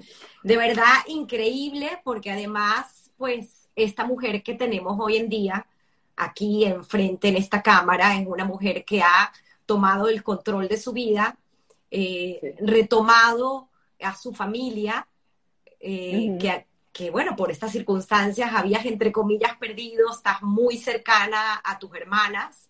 Sí. Y a tus padres. Sí. Y quiero que me hables de George, porque es que no aguanto las ganas, quiero conocer a George, quiero darle un beso. Eh, eh, George hoy en día es tu pareja. Y, y, bueno, las coincidencias de la vida, porque él es eh, americano cubano. cubano. Y las familias se conocían desde Cuba. Cuba, sí, sí. Mi papá, lo que, yo creo que mi papá lo quiere mucho a él Abogado.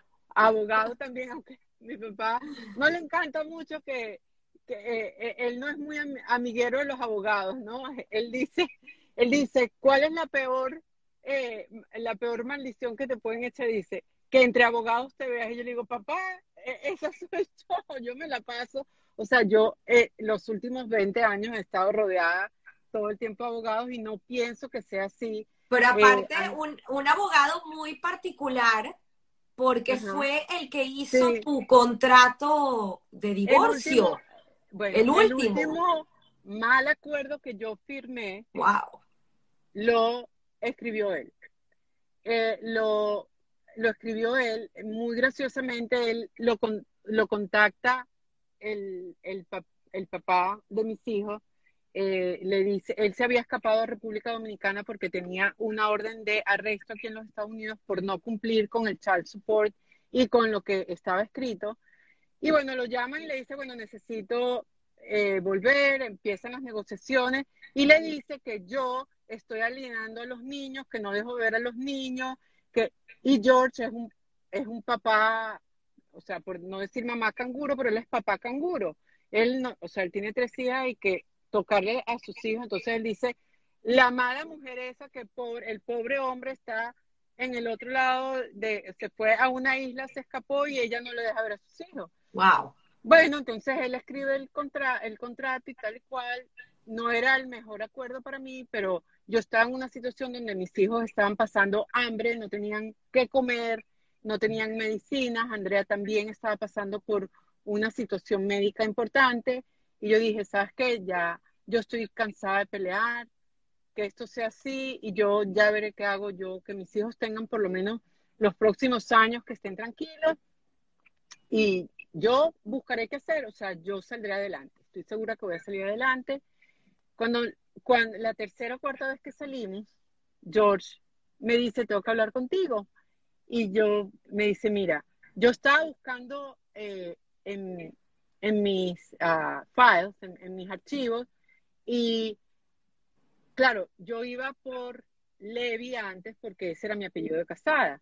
Dice, y cuando estoy buscando mis archivos me encuentro que, que dice Levi, ponen AKA, que es as known as Bimblich. Y me estoy dando cuenta que eres tú la persona que yo fui el que escribió este contrato. Y me dice, yo te lo tengo que decir porque a lo mejor tú no vas a querer salir más conmigo y te lo tengo que decir con anterioridad. Y yo, la verdad, es como que agua pasada.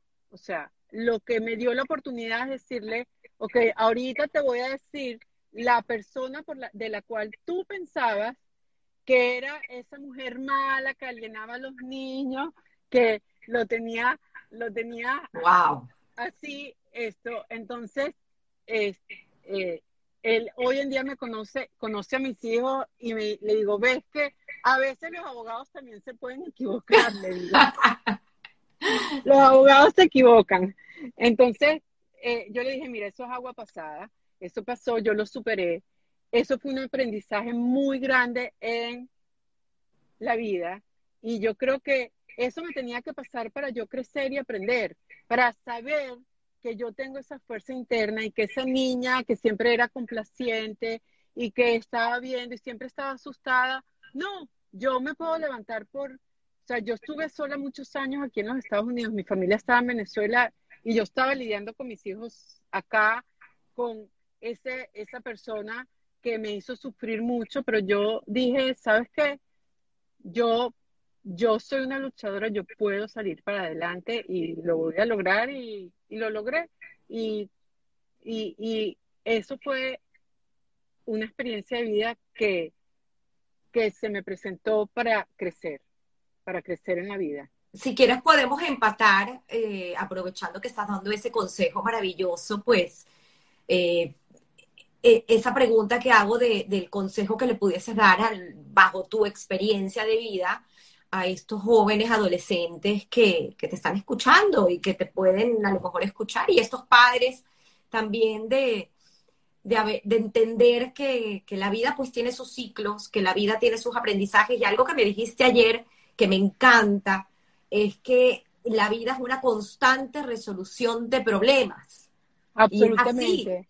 De hecho, hasta el, bueno, a lo mejor y lo podemos decir, eh, estás en el carro la gente se preguntará por qué Miriam está en el carro. Sí, esta mañana eh, me llama mi mamá a las siete y media de la mañana, ella está aquí, y me dice que no se sentía bien. Yo vivo, de las tres, soy la que vivo más cerca de mi mamá ahora. Eh, me dice, no me estoy sintiendo bien, tengo palpitaciones en el corazón, tengo que irme al hospital. Y yo dije, ok, tengo que llevar a mi mamá al hospital y yo y tengo un compromiso y, ok, ¿cómo voy a resolver? Yo agarré y dije, ok, mamá, yo te voy a buscar. Llamé a mis hermanas, les dije, esto está pasando. Dije, me voy a arreglar porque probablemente la entrevista no la voy a cancelar. Yo voy a ir adelante con ella. Mis hermanas van a estar al lado mío. Me voy a ir al hospital. Voy a poner a mi mamá en emergencia y voy a hacer la entrevista en el carro. Y eso es lo que estoy haciendo. Eh, mis hermanas están alrededor mío, satélite, eh, también están viendo la grabación. Y bueno, ah, tengo esta hora que no sé exactamente lo que está pasando, pero mis hermanas están eh, monitoreando a mi mamá. Mi papá creo que también está conectado viéndome con ella. Y bueno, estoy esperando a ver qué, pasa. El mensaje que le puedo dar a los adolescentes eh, primero, eh, no crean que nosotros cuando tenemos 16, 17, 18 años no lo sabemos todo, porque no sabemos nada. Pensamos que creemos que no lo sabemos todo porque nuestros padres son mayores y ellos no saben. No, nuestros padres saben lo que saben precisamente porque son mayores. Nosotros tenemos que escuchar a esas personas que nos quieren, que quieren lo mejor para nosotros, que nos quieren, que nos guían, que tienen sus experiencias, a esas otras personas profesionales que están alrededor, que por alguna otra razón, profesores, profesionales de la salud, profesionales eh, psicólogos, que nos están indicando el camino y que a veces creemos que porque tenemos la vida por delante, que realmente no sabemos lo que viene y vamos a buscar la vida por delante, nos están tratando de evitar el dolor, porque ellos pasaron por ahí, uno pasó por ahí, y uno quiere evitar el dolor. Entonces escuchen, escuchen porque ellos saben más que uno. Eh, y también estar alerta porque uno puede estar en una relación joven, en una relación maltratadora. Cuando a ti te empiezan a decir no y, da, y decirte lo, quiere, lo tienes que hacer como yo digo, tienes, o sea, estate alerta. Muy importante saber cuando tú estás saliendo con alguien, conocer a su familia, cómo son los manejos dentro de su familia, eh, tener relación cercana con, eh, con la, o sea, relación, eh, relacionarte con la familia. Y y aparte lo del tema del, abuso, porque no solamente las mujeres son abusadas, sino también los, los, muchachos, los, los, hombres. Exacto, los exacto, o sea, eh, esto va a los adolescentes en general, hombres y mujeres, o sea, uno tiene que estar alerta de las señales todo el tiempo, porque las cosas no mejoran si me caso, no van a mejorar, van a empeorar. Entonces uno tiene que estar alerta de esas situaciones cuando te dicen no puedes, no quieres, yo te voy a, proteger y darte todo, tú no tienes que hacer. Estudien, háganse independientes, aunque en algún punto en la vida por H o por B no vayan a practicar, háganse independientes, estudien, eh, prepárense y estén pendientes de la señal. Oigan a las personas mayores, nosotros sabemos por qué ¿Por qué decimos las cosas? Miriam, ¿qué le dirías a esa Miriam pequeña de preescolar que entró al colegio con tantos miedos? Eh, ¿Cómo, ves en perspectiva, en retrospectiva, esa Miriam, a esta Miriam que tenemos hoy, que es una mujer excepcional, que, que yo me levanto de pie para aplaudirte? Gracias. Eh, digo que muchas veces el mensaje no es como se recibe, ni, sino como uno lo percibe. Y que muchas veces a uno le, le entregan un mensaje y, es como a uno lo toma y no necesariamente el mensaje es como es. Esto, pienso que, eh, bueno, lo he, superado y pienso que eh, mis miedos eso de que de estar asustada, de, percibir un rechazo, es que no tiene que ver conmigo, a lo mejor tiene que ver con la otra persona. Yo sé quién soy yo y yo sé cuáles son mis facultades y yo sé lo bueno, también lo malo que, que puede existir y lo bueno que puedo dar. Y esto, entonces uno no debe dejarse como afectar por el mensaje del otro, sino saber quién es uno mismo y por eso pienso que las cosas han cambiado. O sea, las experiencias de vida también eh, eh, me... ¿Suerte o trabajo? Mi pregunta eh, de Guy Ross. No puedo dejar de, preguntarla porque aparte me, me fascina entender y saber las respuestas que cada uno a lo largo de todos estos programas pues han, han compartido. Ok, yo te voy a decir mi concepto de lo que yo pienso que es concepto de suerte. Suerte, cual sea, buena o mala, es estar, cuando uno está con la situación, en un momento, con las personas. Buena o mala, tú puedes estar en un momento que no es el correcto, que no es la persona indicada y que no es la persona más indicada y tú escogiste ese destino. Eso es la suerte que tú escogiste. Tú vas a trabajar si te das cuenta, si tú no quieres que ese sea tu destino, para que tu suerte sea diferente. Y eso es lo que yo pienso, es cuestión, no es solo cuestión de suerte, no es por, por qué las cosas me pasan a mí, sino cuando las cosas me pasan a mí, ¿qué voy a hacer? Y eso es lo que yo pienso eh, de lo que, entre lo que es la suerte y lo que es el trabajo. Wow, Miriam, de verdad, eh, nuevamente agradecida, eh, sobre todo en estas circunstancias que te tocó hacer este episodio de hoy de Historias que Contar.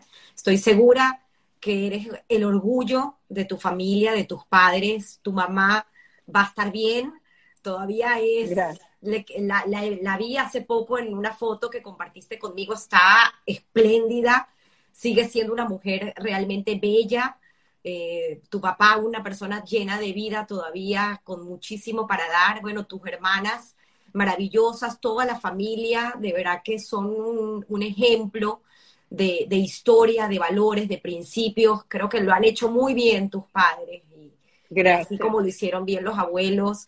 Eh, voy a leerte algunos mensajes de, la gente que, que escribe. Eh, dice, el trabajo nos forja la suerte que tenemos, eh, el trabajo nos forja la suerte que tenemos. Miriam, eres un ejemplo de eso. Eh, Ale, tu hermana, bravo, exactamente, trabajamos para cambiar lo que queremos, somos cada uno responsables de forjar nuestro camino y nuestra suerte. mi querido George, al que te dije que quiero conocer, George Minsky, le quiero dar un gran abrazo porque George, te llevas una joya, y, sé que tienes una vida por delante divina. Tus hijos deben estar muy orgullosos de la madre que tienen y de lo que has trabajado para sacarlos adelante. Sara también dice, Miriam desde que nació era una guerrera y tuvo la oportunidad de demostrarlo a través del camino de la vida. Qué belleza. Eh, Textilian Group, no sé quiénes son, excelente historia. Eh, yo aquí también en el carro, Lulu Got, no sé quién es, yo aquí también en mi carro escuchándote. Luisita, la amo.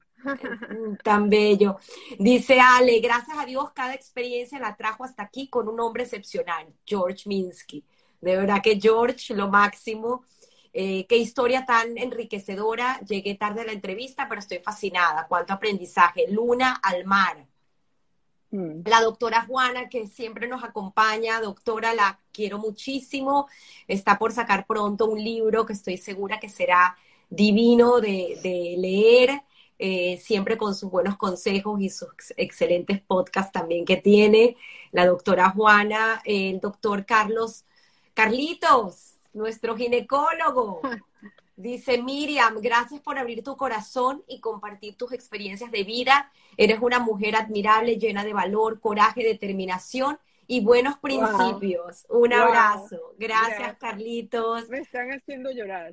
Eh, soy testigo que ustedes son el mejor equipo. Me encanta. Bravo. Es que así se trabaja en equipo. Eso es lo que son. Fortuna Almosni. Bravo, amiga, toda una guerrera. Eh, nuestra querida Dora, eh, un aplauso de pie, es verdad, un aplauso de pie para esta gran mujer. es así, un palo de mujer, como dice aquí Soli, eh, Sara igual otra vez, bravo, Miriam, y bueno, George, we all are, we are all here. Aquí están todos, todos contigo, y bueno, eh, Miriam, agradecida nuevamente, y bueno, gracias por compartir tu historia. Gracias a ti, Tami. De verdad, gracias, mil gracias, mil gracias. Y ojalá pueda ayudar un poquitico. Y a esas personas que están en esta situación, hay una salida. Hay una salida. Siempre. Hay una salida y no solamente una salida, sino un gran aprendizaje que te deja todo esto y ahorita pues tienes otra mitad de vida para compartir con tus seres queridos y que larga vida para todos y que tu mamá salga de esto estoy segura que en pocas horas me darás la buena noticia que ya, si Dios quiere, estará en casa. Un abrazo enorme. Un beso. Te quiero. Acuérdense, todos tenemos una historia que contar y esta historia la dejaré grabada en las redes, la monto en el canal de YouTube y bueno, pues ahí podrán compartirla y montaré las fotos. Gracias, gracias por el chance. Pronta, Lenny, le deseo a tu mamá pronta recuperación, así es. Gracias. Un abrazo. Vaya a todos.